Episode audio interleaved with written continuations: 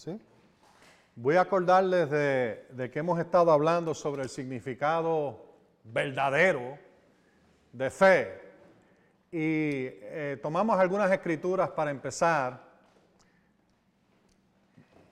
como fundamento para este, este estudio. Creo que probablemente la principal es Marcos 11, 22, donde Jesús dice, tengan fe en Dios. Y como yo les he dicho ya, no es fe en tu habilidad, en tu fuerza, no es autosuficiencia ni autodependencia, sino que es dependencia en Él, confiar en Él, confiar en su fuerza, en su habilidad, en su todo lo que Él da gratuitamente aquel que se lo pida y lo reciba. Amén. Y entonces eh, Hebreos capítulo 11 y el verso 6 es otra escritura que hemos usado una y otra vez. Y seguimos leyendo las mismas escrituras porque estamos en un mismo tema hasta que terminemos, ¿verdad? hasta que el Señor diga, ok, vamos a otra cosa. Hebreos 11, 6 y sin fe es imposible agradar a Dios porque es necesario que el que se acerca a Dios crea que Él es, algunas dicen que Él existe, pero algunas traducciones, pero que Él es, que Él es Dios, que Él es, es el creador, no hay otro como Él, no hay nadie como Él, y que es galardonador, que eso quiere decir que recompensa a los que le buscan, los que le buscan diligentemente. Ese es Hebreos 11.6. Pero estamos repasando. Ya mismo le voy a decir que abran su Biblia. Es más, si quieres, empieza ahora. Mateo 18. Empieza a buscar Mateo 18 en lo que yo digo esto. Romanos capítulo 5 y el verso 2 dice que es por medio de Jesucristo que hemos obtenido acceso, obtenido acceso a la gracia por medio de la fe. No hay acceso a la gracia si no es por fe. Y gracia es todo lo que Dios nos ha dado en Cristo Jesús. Todo lo que Él ha provisto a través de su gran sacrificio por nosotros. Esa es su gracia. Perdón de los pecados, sanidad para los enfermos, liberación, victoria, paz, y por ahí podemos seguir y, nunca termina porque eh, los regalos de Dios son eternos. Amén. Cielo en vez del infierno. Ese es bueno. ese es bien bueno. Gloria a Dios. ese es eterno. Amén. Y, y, por ahí podemos seguir, pero el punto que quería que tuviera es que tenemos acceso a esta gracia por medio de la fe. La fe viene siendo entonces máximamente importante. No podemos exagerar la importancia de este mensaje de fe. Primera Timoteo 1.4, estas son escrituras que ya hemos visto ya hemos estudiado. Primera Timoteo 1.4 dice que el plan de redención completa, completo, plan de redención completo, es por medio de la fe. Y yo les dije de que hay dos versiones en particular en inglés, la Expanded Bible y también la New English Translation, que literalmente lo traducen así. La, revisión de Valera actualizada del 2015, que es la que yo uso, eh, pues dice el plan de Dios por medio de la fe. Pero en realidad esa palabra griega ahí que se usa está hablando del plan de redención por medio de la fe. Todo en redención es por medio de la fe. Entonces aquí es donde conectamos con lo que hemos estado viendo los últimos servicios. Santiago 4, 6. Vamos a ver si se acuerdan de esta escritura. Oye lo que dice. Santiago 4, 6. Dios da mayor gracia. Y dice, por eso dice, estoy, citando, Dios resiste a los soberbios, pero da gracia a los humildes. ¿Ah? Bueno, ahora, para atrás, vamos a ver, ¿qué dijimos? Acceso a la gracia es por fe. Amén. Así que, si acceso por la gracia es por fe, y aquí dice que Dios da mayor gracia, resiste a los soberbios, pero da gracia a los humildes, quiere decirle que hay una conexión bien cercana entre fe y humildad. Bien cercana. No puedes tener acceso a la gracia sin fe y conectada a la fe está la humildad. Y ya nosotros hemos hablado bastante de eso y vamos a mirar aquí, ahora, ahora puedes ir, Mateo 18. Y te digo sinceramente, yo pensaba, bueno, ya lo que hemos dicho de aquí es suficiente. Ajá, ajá, nunca es suficiente. Eh, puede que sea suficiente para ese servicio, pero hay, más, hay más. Y mientras más uno estudia, busca la dirección del Espíritu, eh, eh, le pregunta al Señor y, busca su, su instrucción, pues más uno aprende. Yo nunca dejo de aprender, yo aprendo todos los días. Amén. Tengo 60 años, aprendo todos los días. Y gracias a Dios, a los 60 años, tengo todavía mi pelo. Gracias, Señor. Tira esa allá afuera para que, si acaso estás un poquito, este es el fin de semana, despierta. Oye lo que tenemos que decir hoy. Ok. Amén. Verso 2, Mateo 18, 2. Jesús llamó a un niño y lo puso en medio de ellos y dijo, de cierto les digo que si no se vuelven, algunas traducciones dicen si no se convierten, si no cambia, otras traducciones dicen, si no vuelven y se hacen como los niños, jamás entrarán en el reino de los cielos. Nota, está hablando de tener entrada dentro del reino de Dios. Reino de los cielos y reino de Dios está hablando lo mismo.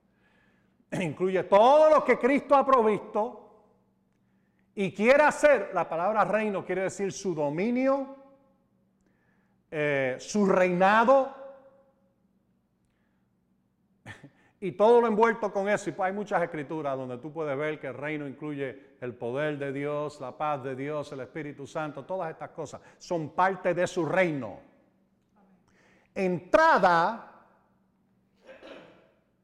a eso, ya nosotros vimos que Dios da gracia al humilde y por fe tenemos entrada a esa gracia.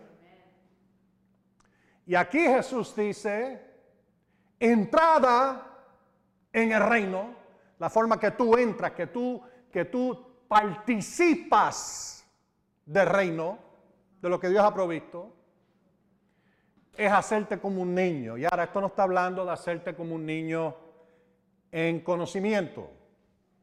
Él te dice específicamente qué es lo que está hablando aquí. Vamos a seguir leyendo. Así que cualquiera que se humille como este niño, digan todos que se humille.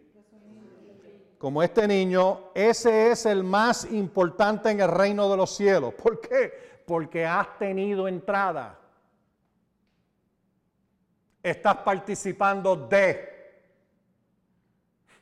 eres parte de reino. Humildad. Y vimos que humildad tiene que ver con someterte a Dios, hacer su voluntad, estar dispuesto a soltar tus ideas y, y a creer sus ideas.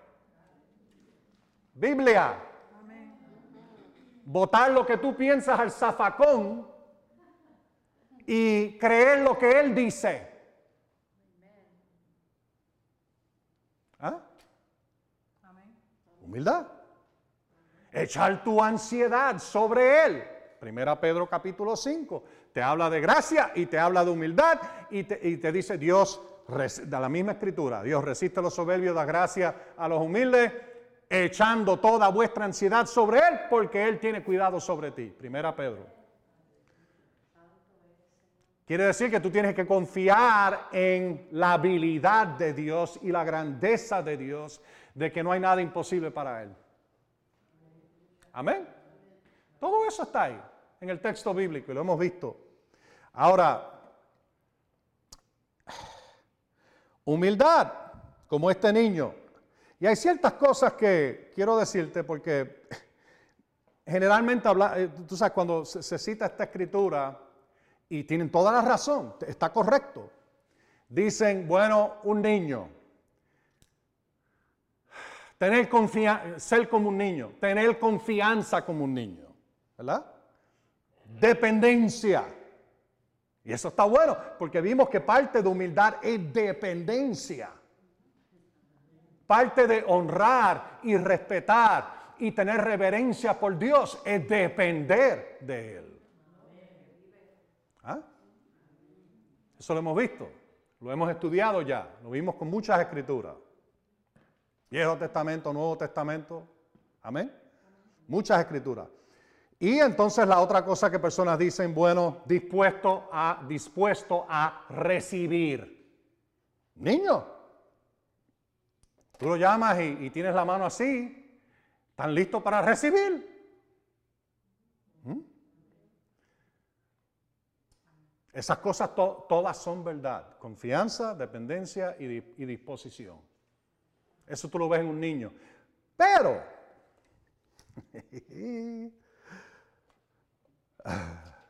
el Señor me trajo estas tres cosas, se lo voy a mencionar. Entonces, tú vas a decir, contra, eso es como que estirando las cosas un poco. Vamos a ver si estamos estirando o no. El niño, número uno, no rechazó el llamado del Señor, no argumentó ni se resistió. Noten, notalo de nuevo, verso 2. Generalmente personas leen por encima de esto y ni le prestan atención. Dice Jesús, ¿qué? Verso 2, ¿están ahí? 18.2 llamó a un niño y lo puso en medio de ellos. Ahora, yo no sé de ti, pero yo he visto niños que tú los llamas y dicen, mm, yo no voy para allá. ¿Ah? Se resisten. Pero este niño no se resistió, no se rebeló, no rechazó el llamado,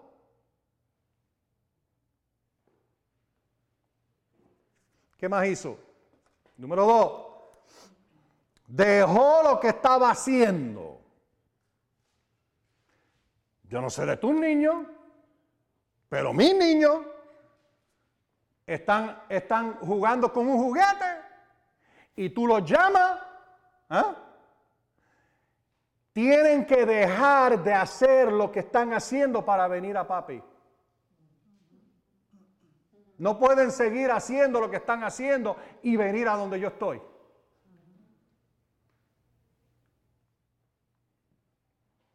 Este niño se enfocó en una dirección distinta.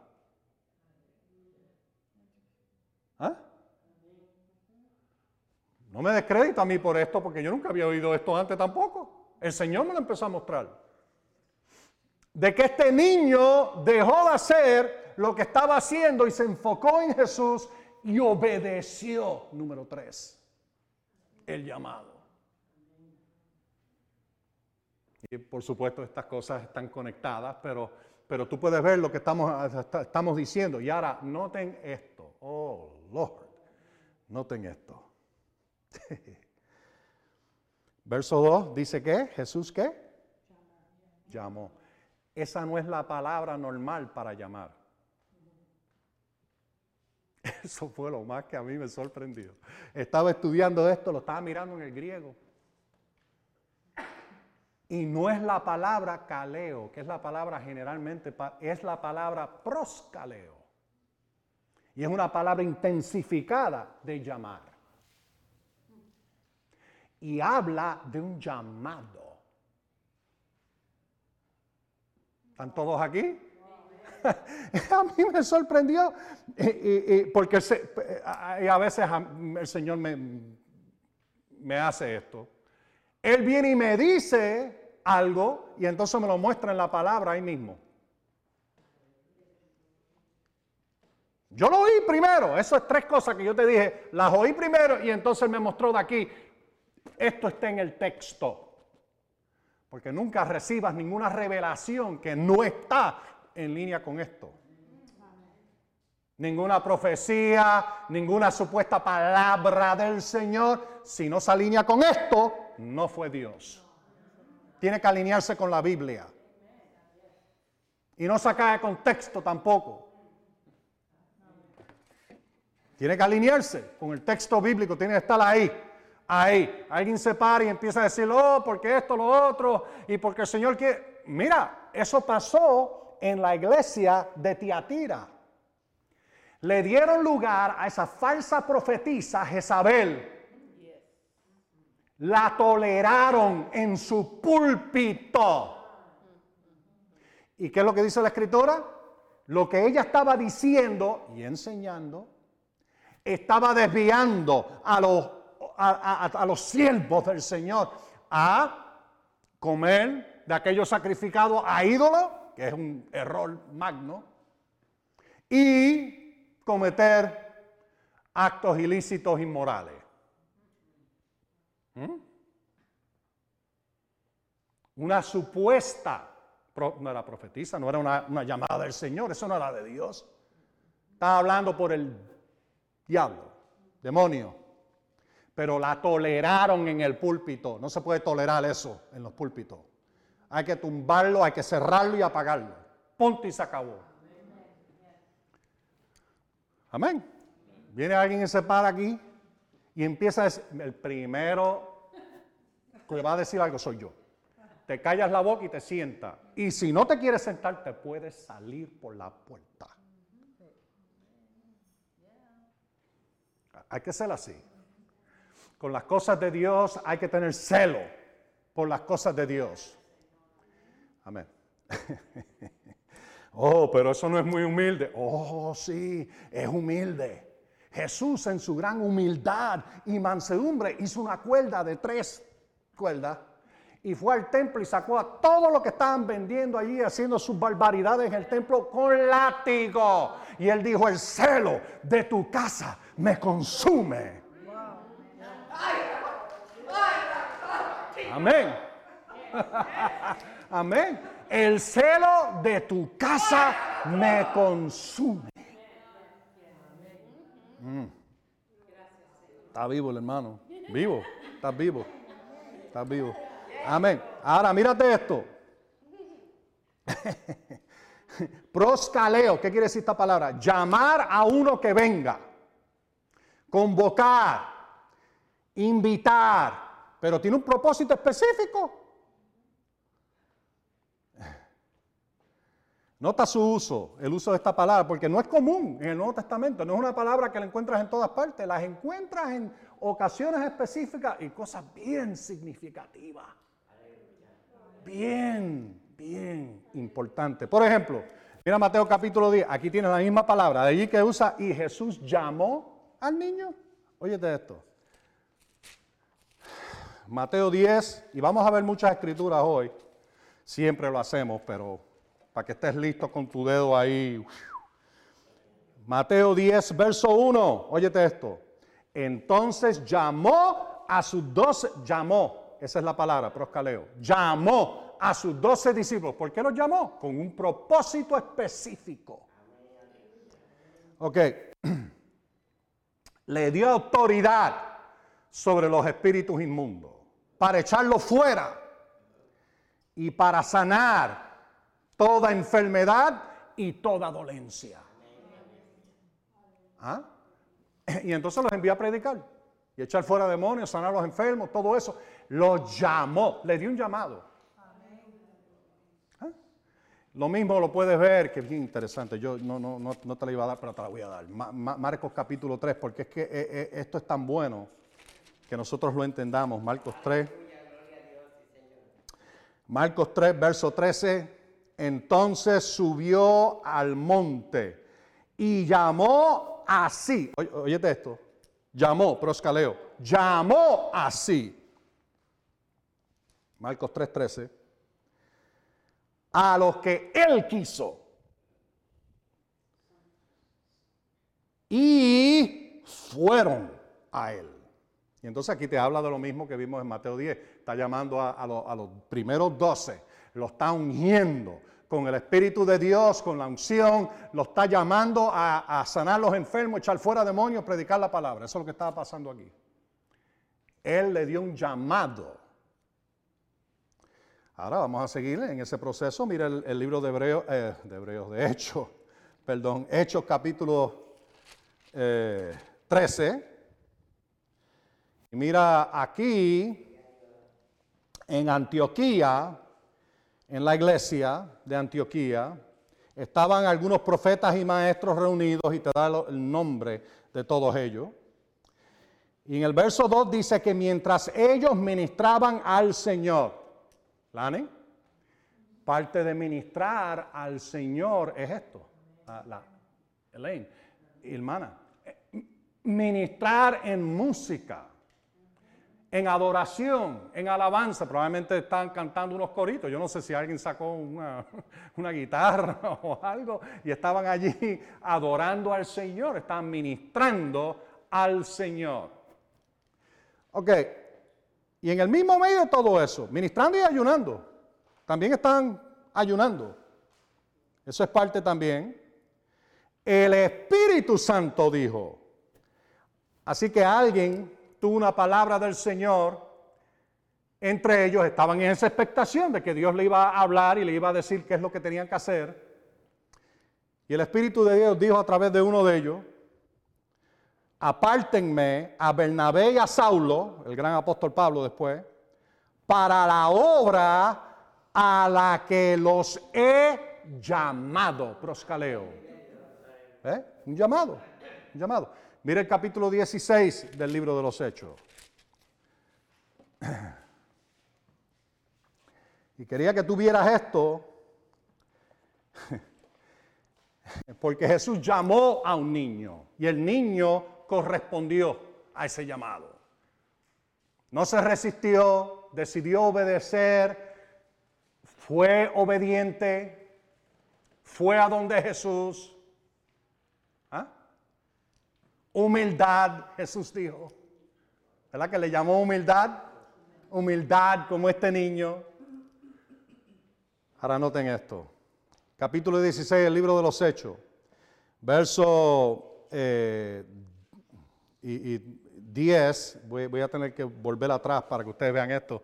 Pero el verso 10, en cuanto vio la visión, este es Pablo, de inmediato procuramos salir para Macedonia teniendo por seguro que Dios nos había llamado para anunciarles el Evangelio. Ahora, esto es una historia bien interesante, porque aquí vemos de que este llamado está conectado con la dirección del Señor. Y yo creo que todas las escrituras que hemos estado viendo son bien claras.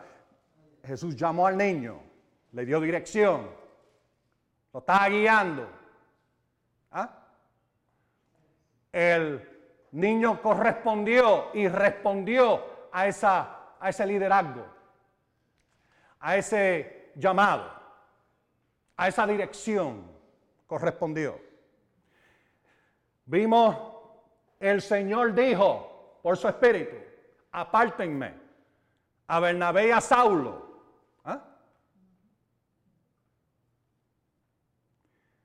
para la obra que yo los he llamado. El Espíritu de Dios dando dirección, instrucción. para que la siguieran. Aquí Pablo en el verso 10, capítulo 16, verso 10, vio una visión por la noche. Pero vuelva atrás para que tú veas lo que estaba pasando aquí. Y aquí vas a empezar a ver qué importante es la humildad en cuanto a ser dirigido por el Espíritu de Dios. Y vas a ver cómo esto está conectado íntimamente con fe. Tú no puedes separarlo. Porque el Señor le dio dirección específica a esos doce apóstoles. ¿Ah? Los llamó, vinieron los que Él quiso, los que Él llamó, vinieron a Él, Él los ungió y los envió. llamado, dirección, obediencia. Todo el resultado de humildad. El resultado de humildad que recibe la gracia y nosotros tenemos acceso a esa gracia por medio de la fe. Ahora, ¿están viendo cómo esto todo conecta? Ahora, vuelve atrás ahí en el capítulo 16, aquí donde vamos a, empezar con lo que, bueno, ya empezamos, pero con lo que el Espíritu de Dios me, me implantó en mi espíritu para ustedes hoy.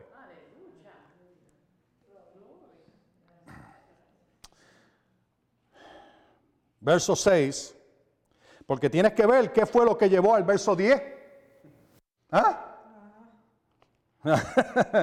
atravesaron la región de Frigia. Yo no sé si era que ah, estaba fría la, situación, pero allí en Frigia. Y desde Galacia, porque les fue prohibido por espíritu, por el Espíritu Santo, hablar la palabra en Asia.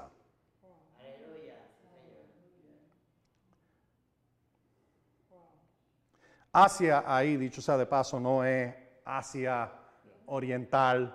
Si tú la estudias vas a encontrar de que es la provincia romana que en aquellos días se llamaba Asia, que básicamente es el oeste de Turquía, hoy en día, donde estaban todas estas ciudades. ¿Ok? Lo que en algunos casos algunos han llamado Asia Menor, pero en verdad era menos que eso, era como una tercera parte de eso.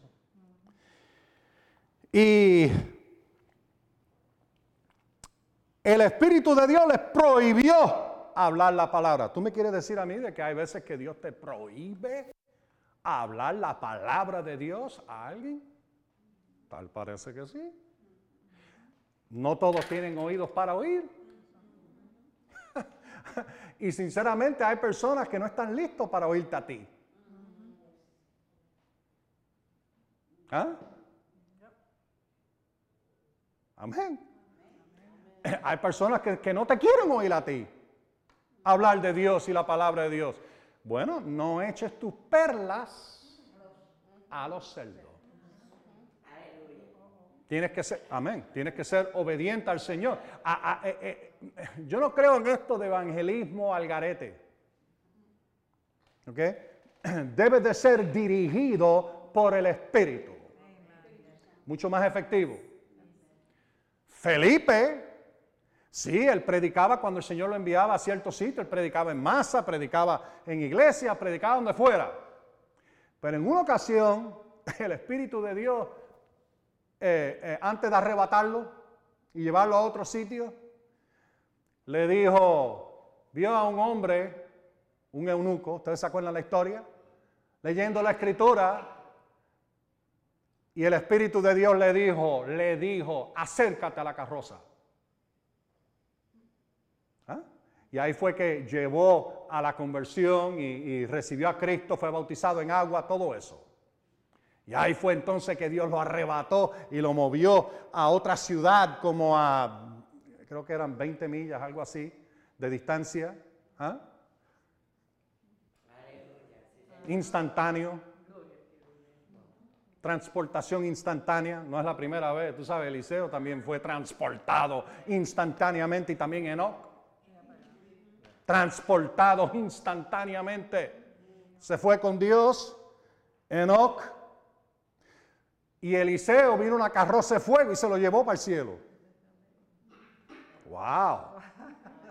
Eso es bastante tremenda entrada al cielo. Que te envían tu propio carro con su propio jinete. Gloria a Dios. Su propio caballo. ¿ah? Viene a buscarte. Y tú te montas y te vas en un torbellino de fuego para el cielo. Gloria a Dios. Eso es tremendo. ¿Ah? Wow. Bueno, eh, pero, pero ve la dirección del Señor. Aquí fueron prohibidos enseñar. En esta región el Espíritu no quería que se metieran ahí, por lo menos no en estos momentos. Más tarde vemos que sí entraron allí, pero por ahora no. Y voy a hablarte de esta, de esta palabra ya mismo, prohibición, prohibido. Eh, porque aquí empiezas a ver cómo es que el Espíritu dirige. Él tiene diferentes maneras de dirección, pero están bastante específicas en las escrituras.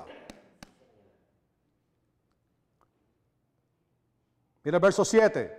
Cuando llegaron a la frontera de Misia, procuraron ¿Alguna traducción de ustedes dicen otra cosa más? Hechos 16, 7. Intentaron. Intentaron. Esa palabra es la misma que quiere decir prueba. Pusieron a prueba esto, porque ya el Espíritu les había dicho no fueran a, la región de romana de Asia y ahora están poniendo a prueba la cuestión. Bueno, vamos a ver. Señor, ¿tú quieres que nosotros vayamos o no? ¿Mm? Pero nota lo que pasó aquí. Pero el Espíritu de Jesús no se los permitió.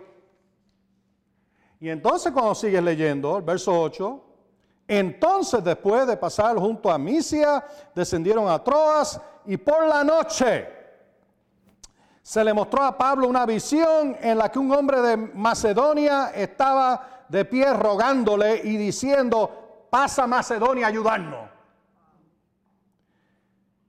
En cuanto vio la visión, estoy hablando, tan pronto la vio, tan pronto abrió los ojos, y yo lo sé porque a mí me ha pasado en varias ocasiones, donde el Señor me muestra algo en la noche, durmiendo, y tan pronto abro los ojos, acción, se ha dicho. Vamos a actuar ahora. Amén. No siempre, hay ocasiones que Él te dice, no, yo te voy a mostrar cuándo y, cómo y esto y lo otro, pero en esta ocasión Él, está seguro, esto es para acción ahora. Acuérdate, ya trataron de entrar en, la, provincia romana de Asia, el Señor dijo no. Trataron de entrar en otro sitio, el Señor dijo no. ¿Ah? Así que cuando vieron esto, obviamente el Señor estaba diciendo sí. ¿Ah? Y lo entendieron así. De inmediato procuraron salir de para Macedonia, teniendo por seguro que Dios les había llamado para anunciarles el Evangelio. Y allí fueron y empezaron a ministrar. Ok, ahora estas dos palabras, prohibido en el verso 6 y en el verso 7 no se lo permitió. Aquí empiezas a ver la importancia de lo que te estoy diciendo, porque de esta misma manera es que se supone que el Espíritu de Dios nos esté dirigiendo a nosotros. Ahora, no siempre vas a tener una visión nocturna. ¿Ok? No siempre vas a tener un sueño de Dios. No siempre. Pero nota que eso fue lo único que pasó aquí. Aquí vemos de que hay una acción del Espíritu, número uno, prohibido, que quiere decir no permitido, le fue negado, refutado, pero óyete esto, le dio orden no ir en una dirección en particular. Recibieron orden. Y cuando empecé a estudiar esto un poquito más, prohibir por autoridad. Hay veces que el Espíritu de Dios de una manera con autoridad te deja saber, no hagas eso. ¿Ve? Y algunas de estas cosas que yo voy a enseñarles hoy, yo las puedo ministrar de la palabra de Dios, pero tú vas a tener que tener la experiencia tú mismo con el Señor para que lo entiendas de, en realidad. Vas a entender la, base escritural, pero entonces va a tomar tú vivirlo.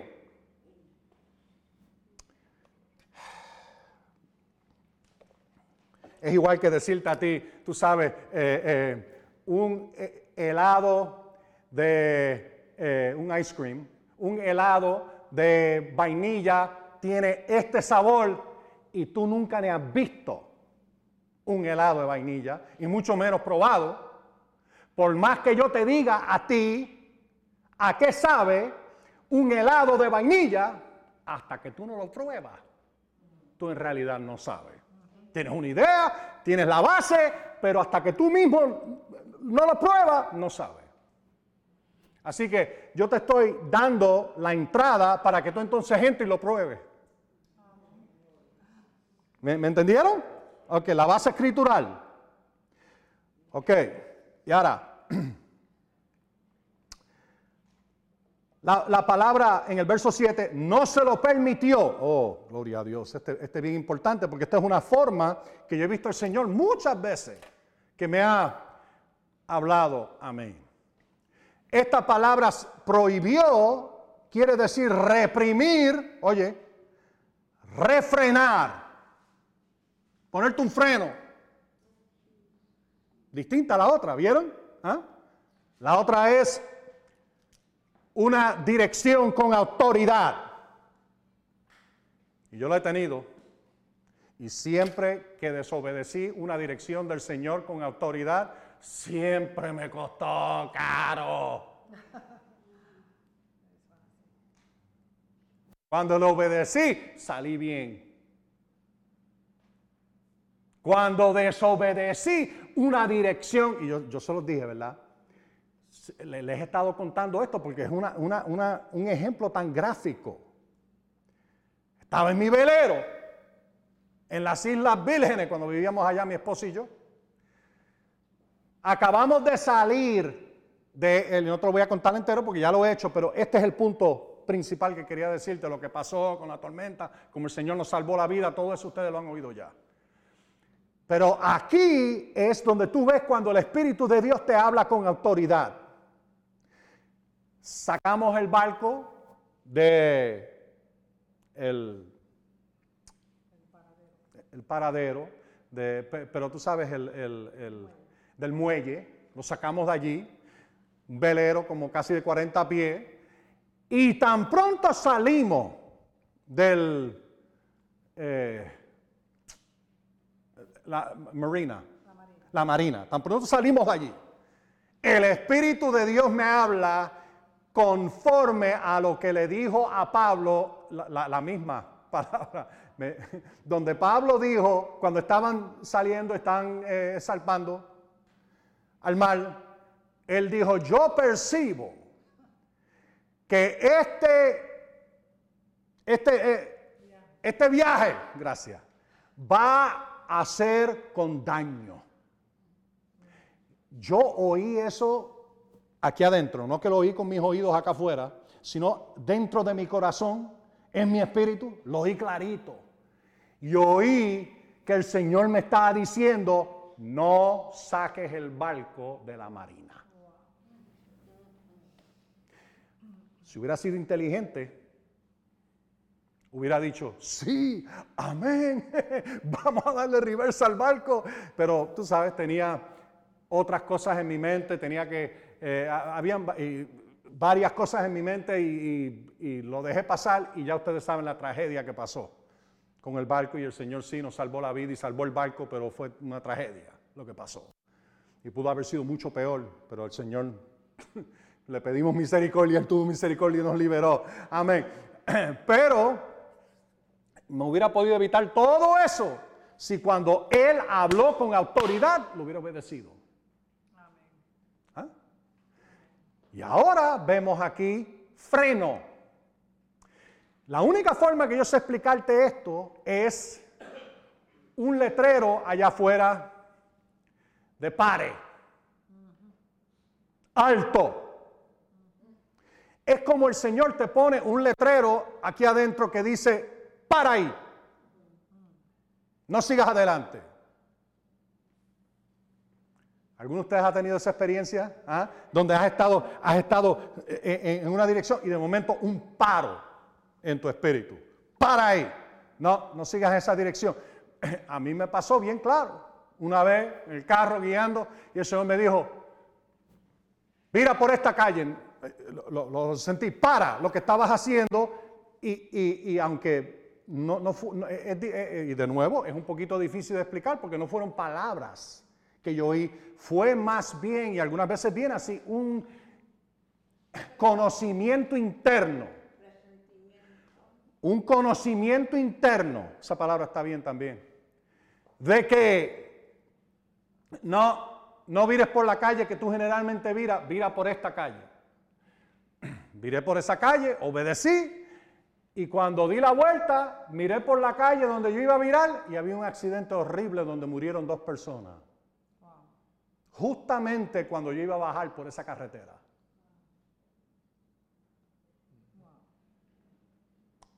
¿Qué hubiera pasado si hubiera desobedecido el paro?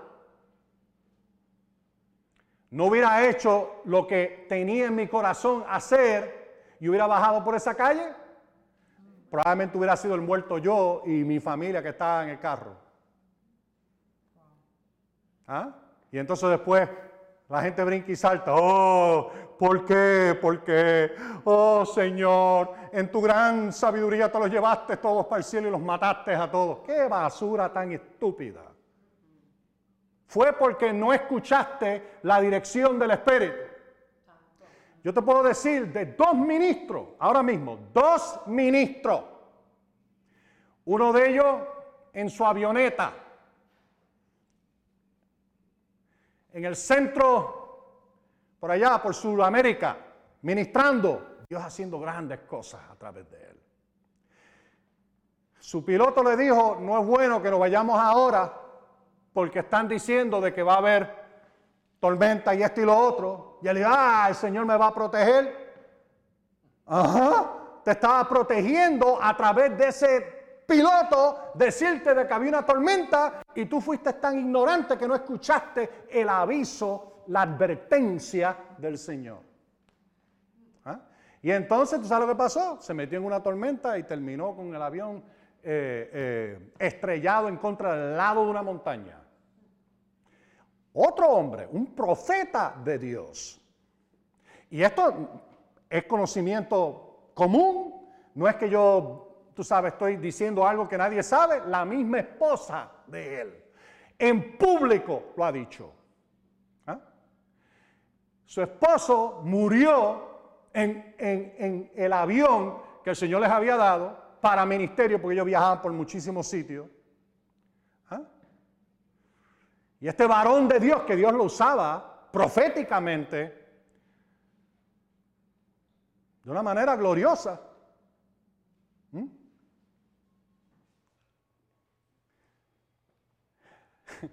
Un día se monta la esposa con él en el avión y el Señor, ella lo oye en su corazón. Le dice, bájate del avión y no te montes más en este avión.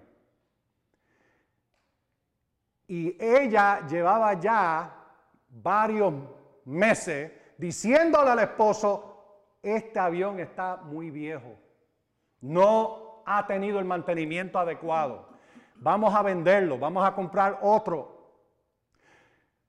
Ah, sí, sí, sí, el esposo decía. Y entonces, pues de ahí en adelante, ella rehusó montarse en ese avión porque el Señor le dijo, no te montes más. En cuestión de una semana, estrelló su avión y murió repentinamente mucho antes de terminar su carrera con el Señor aquí en la tierra. Y gente, ah, porque Dios, porque esto, porque pasó. Bueno, oyes la historia de la esposa y sabes exactamente por qué pasó.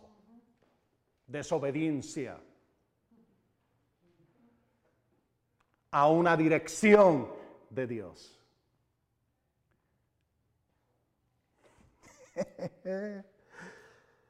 Uh, ok, Romanos 8, vamos a Romanos 8. Así que ya sabe, a veces es por una dirección con autoridad. Hay veces que es una señal de paro, para ahí. Hay veces que puede ser una visión nocturna, pero si tú estudias la escritura vas a encontrar de que esa, de esa forma no toma lugar muy a menudo. Hay personas que el Señor le da más sueño, otros que no. Hay otros que nunca tienen un sueño de Dios. ¿Me oyen ustedes? Eh, pero eso no quiere decir que el Espíritu de Dios no te puede dirigir, aunque tú nunca tengas un sueño del Señor. ¿Ah? Aunque tú nunca veas a Jesucristo que venga donde ti, que va a pasar con algunas personas. Que el Señor mismo ha venido y ha hablado con ellos, le ha dado instrucción de su ministerio, le ha dado eh, instrucción para su vida, para sus negocios, personalmente, una visita personal. Aunque tú no tengas una visita personal nunca de Jesucristo en tu vida cristiana, tú puedes ser dirigido por el Espíritu. Porque el cristiano tiene acceso a la gracia por medio de la fe, tiene acceso, dice la Escritura, Efesios 3:12, al Espíritu, al reino, ¿Ah? a la dirección del Señor. Ok, Romanos 8. Ahora, noten de nuevo como todo esto conecta con fe. Porque si tú tienes fe en Dios y el Señor te dice, para ahí, fe en Dios, dice, ahí yo paro. Yo creo en Él, tengo dependencia de Él, me humillo ante Él, soy sumiso ante Él, me someto a su voluntad, hago lo que Él me dice, obediencia. ¿Mm? Ok. Romanos capítulo 8, vamos a ver si podemos ayudarnos aquí a la palabra de Dios, lo que el Espíritu de Dios nos está diciendo en esta mañana. ¿Les está ayudando esto? ¿Quiere que me vaya ahora? ¿Me voy? ¿Me voy o seguimos? Oh, ok, ok, no, que quería saber, porque si usted quiere, yo me callo y nos vamos. Ok, ok, ok. Romanos 8 está muy bien, está muy bien. E, eso era, eso era para, molestarlos un poco, pero yo, no me voy. Me voy a quedar aquí. Ustedes se pueden ir, pero yo me voy a quedar aquí hasta que termine. no, estamos, es bromeando, bromeando. Ok, verso 14. Romanos 8 verso 14, porque todos los que son, ¿qué? Guiados. por el Espíritu de Dios, estos son hijos de Dios. Ahora mire el verso 16. El Espíritu mismo da, ¿qué? Testimonio.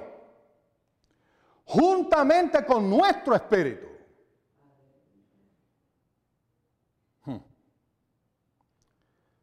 de que somos hijos de Dios. En otras palabras, obvio, es el Espíritu Santo, Él no va a dirigir tu cuerpo. Él te dice qué hacer en la palabra de Dios para mantener tu cuerpo en santidad y todo eso. No estoy hablando de eso. Estoy hablando cuando Él te va a dirigir a ti en tu vida. La dirección del Señor no viene como una cosquilla a tu cuerpo. No dijo eso. Da testimonio a tu espíritu. Quiere decir que va, a venir aquí adentro. Corazón, espíritu. Las dos palabras. Hablando del centro del ser humano. La parte que tú no ves. Esto aquí afuera tú lo ves. Tú lo ves. Hay muchos que están esperando oír con estos oídos en vez de oír con el Espíritu. Por eso que Jesús dijo, oye lo que él dijo, el que tenga oídos para oír, oiga. Mira, todos tenían orejas. No era estos oídos que él estaba hablando, él estaba hablando de los oídos internos, del corazón, del Espíritu. Dos palabras aquí, noten estas dos palabras, guiados. ¿Y cuál es la otra? Dar testimonio. Dos palabras adicionales que nos hablan de la dirección del Espíritu.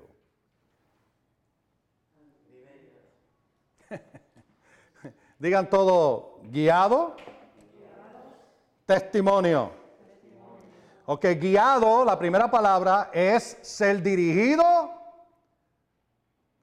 Cuando se da la dirección, uno obedece. oye, dirigir en un curso o una dirección.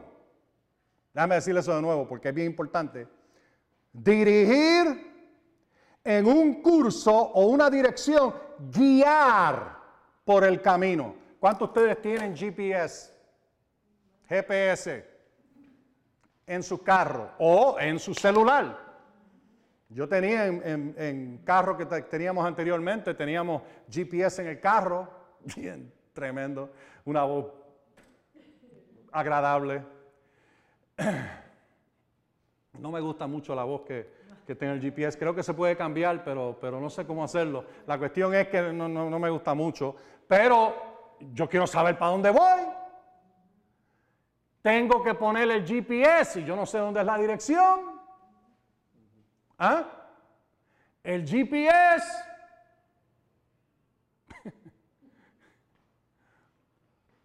se conecta con los satélites, me dice exactamente dónde estoy y exactamente a dónde voy y me dice cómo llegar. Paso por paso. ¿Notaron eso? No te dice todo un cantazo. Uh, ah, mira, oigan el espíritu aquí.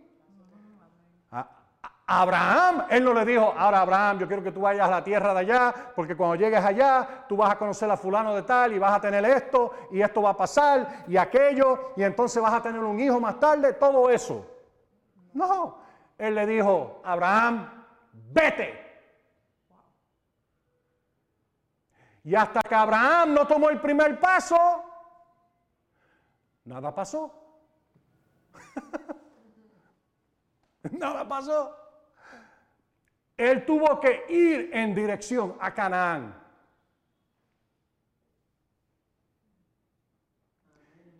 Y cuando llegó allí, al poco tiempo, cuando llegó, Dios le habló de nuevo y le dio más dirección. Entonces un poquito más adelante le dio más dirección, capítulo 15, ese es el capítulo 12, ves lo que pasó en el 13, ves lo que pasó en el 14, entonces llegas al 15, al 16, al 17 y empiezas a ver que fue una vida de dirección consistente una tras otra de parte de Dios, Abraham. Y cada vez que él obedecía, algo más pasaba. Wow. Mientras se quedaba, oh Señor, dame todo el plan completo.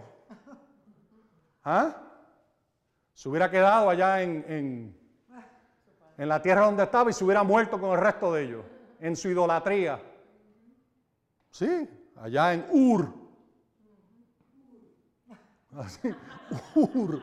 Así se llamaba la, ¿verdad que así se llama? Ur. Nombre feo, ¿verdad? Ur. Ur de los caldeos. Nombre feo. Ur. Ah, gloria a Dios. La ocurrencia. Pero allí se murió su papá, su hermano se murió en el área de allá.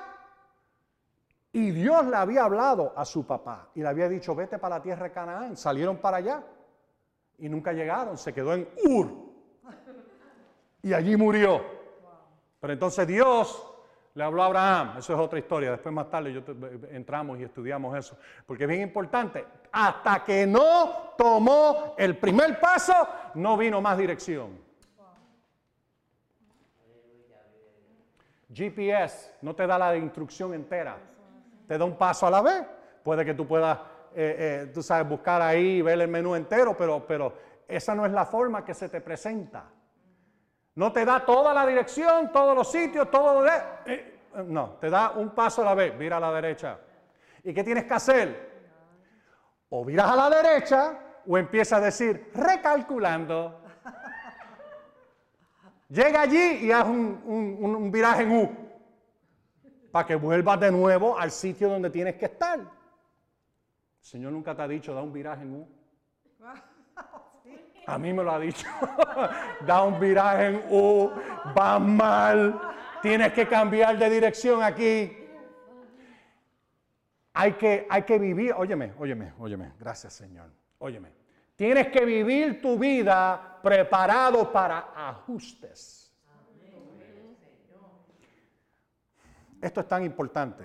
Si tú has navegado alguna vez, o en el aire, en un avión, o en el mar, sabes que tú moverte 5 grados en una dirección va a cambiar tu rumbo por completo. Porque mientras más tú sigues en esos 5 grados de la dirección correcta, más alejado te vas de tu rumbo.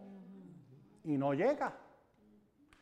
Pensabas que ibas a llegar a Miami y llegaste a Cuba. Porque te fuiste 5 grados y seguiste esos 5 grados y de momento vienen las patrullas de Cuba y tú dices, ¿qué pasó aquí? No seguiste la brújula correctamente.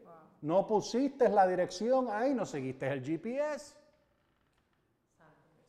Por lo menos ponlo en autopilot para que llegues a, a rumbo.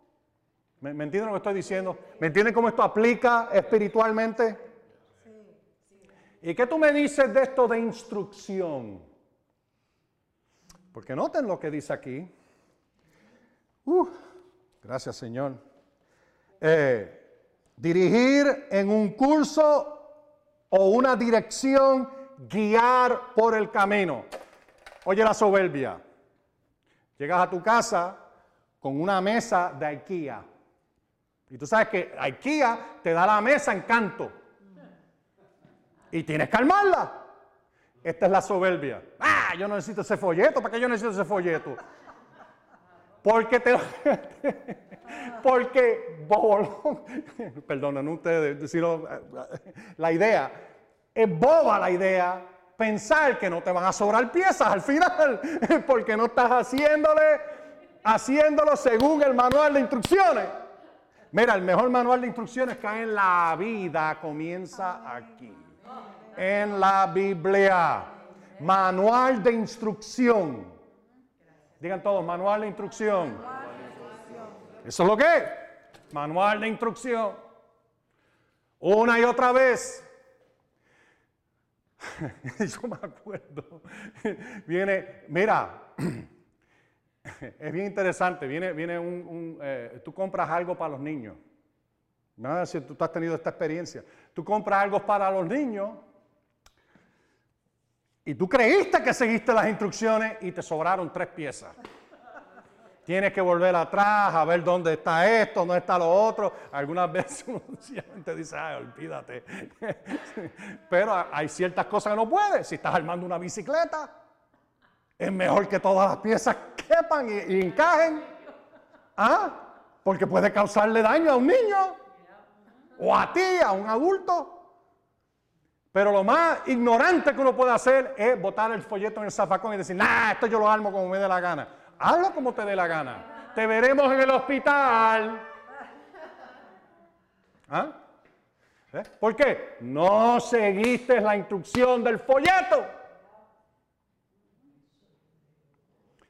Hace un tiempito atrás, salgo, gracias a Dios que lo pasé un domingo, Salgo a, la guagua y una de las gomas está vacía. La primera goma que se me había vaciado en esa guagua desde que tengo la guagua. Nunca se me... Pues, obviamente, yo no tengo la más mínima idea cómo cambiar esa goma. Sé cómo cambiar cualquier goma con instrucciones. Porque no todas las gomas se cambian iguales. Tú no pones el jack, ¿cómo se dice en español el jack? ¿Alguien sabe? El gato, tú no pones el gato donde tú quieras. Si tú pones el gato en el bumper, lo doblas completo y se restraya el, carro, puedes tener un accidente terrible por no seguir instrucciones. ¿Qué yo hice? Fui al gavetero del carro, tú sabes, al, al, glove box, abrí el glove box, saqué el libro de instrucción, el manual, y busqué cambio de goma. ¿Y tú sabes qué? Totalmente distinto a lo que yo pensaba. Totalmente distinto. Es más, una cosita ahí no encajaba correctamente y yo sé más que levantar, especialmente un, un carro, olvídate tampoco, pero un camión que pesa tanto, una, una pick-up como la mía que pesa, un motor 5.6, pesa, es mejor que tú pongas ese gato donde va. Así que tuve que llamar a la Ford. Mira, este, esta, y tuve hasta que enviarle fotos del manual porque no estaba claro. Y ellos, y ellos se pusieron el teléfono y me, contestaron. Me dijeron, no, el gato va en ese lugar específico, pero un poquito más atrás. Y vas a ver que hay un pequeño notch ahí, un rotito ahí, ahí es donde vas a poner el gato. ¿Ah? No se veía así en la foto. Y las instrucciones no lo decía exactamente. Yo tenía en mi mente que de la forma que estaba explicado, hacer una... Ahora, óyeme, eso nunca te va a pasar con el texto bíblico. Lo que el Señor quiere que tú hagas, Él te lo va a decir claro en su palabra y a través de su espíritu.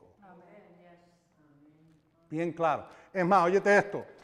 Juan capítulo 16, verso 13, llama al Espíritu Santo el Espíritu, Jesús lo llama, el Espíritu de verdad. Y dice que Él te guiará. ¿Ah? Verdad, a toda la verdad. Espíritu de verdad.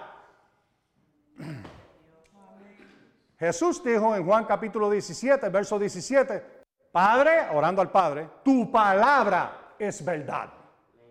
¿Mm? El libro de Salmo dice, tus mandamientos son verdad.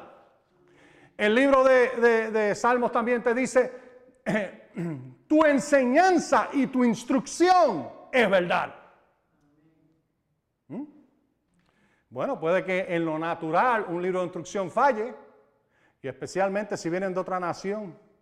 El libro de instrucción, algunas veces las instrucciones están no es así con la palabra de Dios, y no es así con el Espíritu de Dios.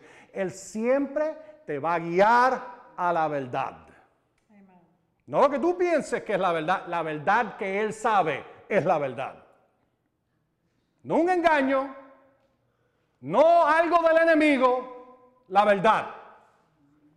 Mira la persona al lado, el Espíritu de Dios me guía a la verdad. Díselo.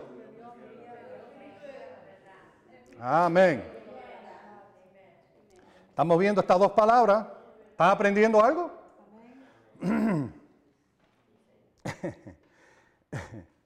Él te muestra el camino, Él te enseña, Él es tu guía. Esa palabra que usa allí en, Juan 16, 13, el Espíritu de verdad, Él os guiará, es distinta a esta que le estoy mencionando, pero es lo mismo, porque está hablando el mismo Espíritu, está usando otra palabra para dar un significado adicional, que también quiere decir eh, Él te guía por el camino, Él es tu guía. Pero hay una, una cosa que quería mencionarte aquí. Esa palabra quiere decir ser tu guía. Él es tu guía. Como la vocecita esa en el GPS que te dice por dónde virá. Él es tu guía. Pero te voy a dar un ejemplo mejor que ese una, de las primeras veces, creo que fue la primera vez que yo fui a Israel y tuve la oportunidad de ir a Masada. ¿Cuántos de ustedes han visto Masada? Por lo menos o viste la película o has oído de Masada en alguna parte. Es una montaña que si tú la miras desde arriba parece un bote, porque es una montaña que sube a 1300 pies de altura y entonces la parte de arriba es una meseta, una mesa, un plateau. ¿Ok? Plateau. Dicen algunos, that's a plateau. plateau. ¿Ok? Plana arriba. Y entonces pues hay una historia bien grande de lo que pasó durante la, eh, después de la destrucción del templo, que se reunieron un montón de, peleadores allá arriba de los judíos y cómo ellos, eh, vino el ejército romano, la legión décima, y, y, arrasó con ellos y cómo ellos hicieron un gran una ramparte, ramparte que le dicen, eh, eh, rampart, en otras de, de, tierra, sacaron tierra de los montes de al lado y hicieron un camino para poder llegar y romper las paredes y entrar. Una historia tremenda. Dándole fast forward al día que yo fui. Y no sé por qué me dio ese día, porque tenían, ellos tienen una, lo que llaman góndola o, carro de, cable, ¿verdad? Donde tú puedes subir en el aire, ¿verdad? Eh, un carro aéreo de esos de cable, que tienes la góndola, entonces uno se mete allá adentro, entonces pues te transporta hasta arriba y toma como tres o cuatro minutos llegar así. Pero me convencieron. Tomar lo que se llama el camino serpentino. Ok, y muchos lo hacen, pero en aquellos días yo no había ido nada igual. Era el, snake path para subir allá arriba. Y la razón por que llaman el camino serpentino es porque es un montón de S para subir. Y, y, cuando tú subes, es un camino que lo han escalvado y lo han tallado de la pared de roca, porque esto es una roca maciza, sólida, enorme. ¿Ok? Eh, es una pared de roca. Y entonces pues eh, eh, cortaron el camino ese serpentino, que hace un montón de ese, y no te atrevas a mirar para abajo. Porque, o sea, cuando los carros se ven así de chiquitos, como a media pulgada, ya tú sabes que estás alto. Entonces, pues ellos te dicen, si tienes problemas con la altura, no mires al lado. no mires hacia el lado. Es un caminito así, no es muy grande. Y en aquellos días, yo, después le añadieron más pasamanos. Pero cuando yo la atravesé tenía algunos pasamanos, pero no mucho. Y entonces para poder subir, tienes que subir antes de salir el sol. Porque es súper caliente, ese es el mar muerto. 110 grados en la sombra y no hay sombra cuando sale el sol, caliente, seco, te deshidratas y ni lo sabes hasta que no empiece la náusea y te empieces a caer al piso. Tienes que estar tomando agua consistentemente. Y entonces, pues, por eso le dicen a todo el mundo, tenemos que empezar, se toma como una hora, una hora y cuarto, una hora y media, dependiendo de tu estamina, cuánto tiempo te va a tomar subir porque, porque va subiendo hasta los 1300 pies de altura. Y en adición a eso, cortaron de la roca, cortaron escalones, y hay 700 escalones. Así que cuando llegues arriba estás con la lengua afuera y te has tomado un barril de agua que llevabas dos en las manos de esos grandotes y los vaciaste completo en el camino y, es tan caluroso de que cuando los, tiempos más calientes, a las 10 de la mañana cierran el, camino. Así que tiene que salir antes que sale el sol, pero cuando estás allá arriba y sale el sol, wow, parece que puedes ver 100 millas o más de distancia. Ves hasta, hasta el otro lado del mar, del mar muerto, ves a Jordania y ves a todo eso, ves al sur puedes ver en la distancia. Es extraordinario. Una experiencia única. Pero cuando salimos y nos dijeron, trae tu linterna, y salimos como a las 5 de la mañana, creo que fue, antes que saliera el sol, para ya estar más de medio camino antes de que empezara a salir el sol. Y una de las cosas que me interesó, que, fue extraordinario, es que allí no hay luz de noche, de ninguna clase. Tú vas subiendo por ese caminito y gracias a Dios que la primera vez nos llevamos un guía. ¿Y tú sabes lo que el guía me dice? Me dijo, Dan, donde, pues yo le pregunté, porque yo vi el camino, donde yo alumbre mi linterna no te desvíes ni un pie a la derecha o a la izquierda. Y yo tenía mi linterna y estaba siguiéndolo a él Así, siguiendo. Entonces, porque habían grado, ¿verdad? Y entonces uno, y, piedras en el piso y uno resbala un poco subiendo. Es, una experiencia.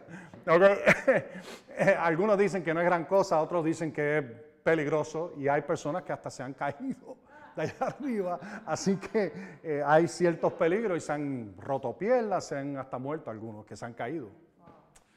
Entonces, porque no prestaron atención no siguieron la instrucción. Algunos se fueron muy tarde en el día.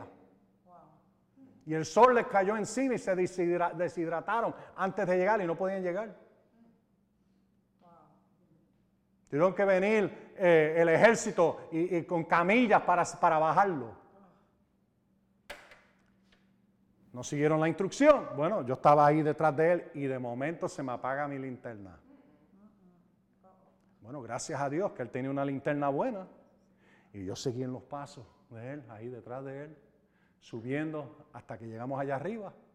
Salió el sol, precioso todo. Entramos en Masada, vimos todas las, ruinas allí.